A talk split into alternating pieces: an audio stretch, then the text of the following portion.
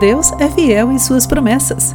Olá, querido amigo do Pão Diário, que bom que você está aí para acompanhar nossa meditação de encorajamento do dia. Hoje vou ler o texto de Kirsten Holmberg com o título Sem a exigência de avalista. Quando uma pessoa sem um longo histórico de pagar suas contas em dia quer obter um empréstimo para comprar uma casa ou um carro, as instituições normalmente relutam em assumir o risco financeiro. Sem um histórico de bom pagador, o compromisso pessoal é insuficiente para o banco. De modo geral, o candidato ao empréstimo deve apresentar alguém com um bom histórico financeiro, como avalista, para que este também se comprometa financeiramente.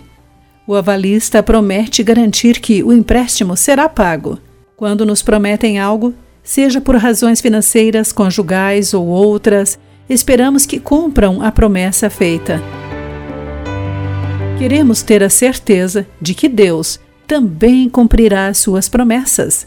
Quando ele prometeu a Abraão que o abençoaria e multiplicaria seus descendentes, conforme lemos em Gênesis 22, entre os versículos 14 e 17, Abraão creu na palavra de Deus. Como Criador de tudo o que existe, não há ninguém maior do que ele. Somente Deus pode garantir sua própria promessa. Abraão precisou esperar pelo nascimento de seu filho e nunca viu a incontável descendência que viria. Mas Deus foi fiel à sua promessa. Quando ele promete estar sempre conosco, nos manter em segurança e nos consolar, nós também podemos confiar em Deus, pois ele é fiel à sua palavra.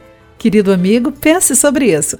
Eu sou Clarice Fogassi e essa foi a nossa mensagem do dia.